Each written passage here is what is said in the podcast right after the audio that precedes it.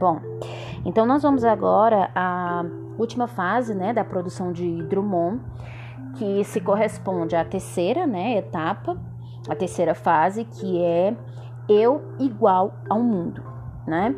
Então, nessa nessa fase característica dele, fazem parte, né, dessa dessa fase né? Os livros, novos poemas, Claro Enigma, Fazendeiro do Ar e A Vida Passada a Limpo.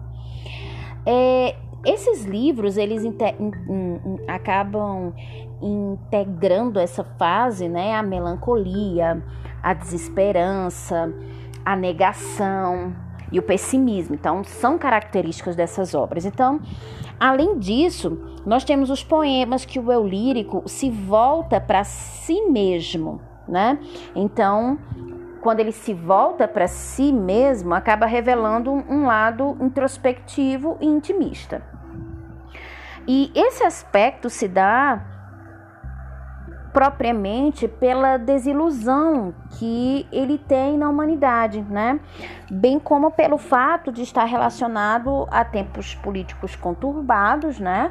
É, a gente tinha o regime militar eminente e o poeta está igual ao mundo, pois se encontra como todo o restante, individualista, né? Discorrendo sobre seus problemas e não sobre os problemas dos outros, né?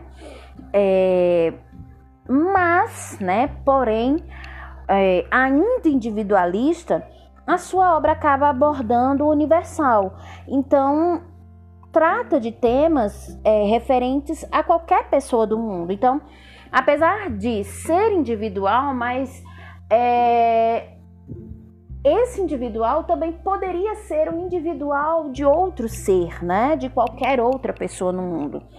Então, ela é uma poesia mais subjetiva, né? De caráter mais coletivo e acaba abordando os problemas e as desilusões universais, certo? É, nós temos, como eu já relatei, vários livros, né, que relatam isso e também suas poesias, né, que relatam é, todas essas características que foram aqui citadas.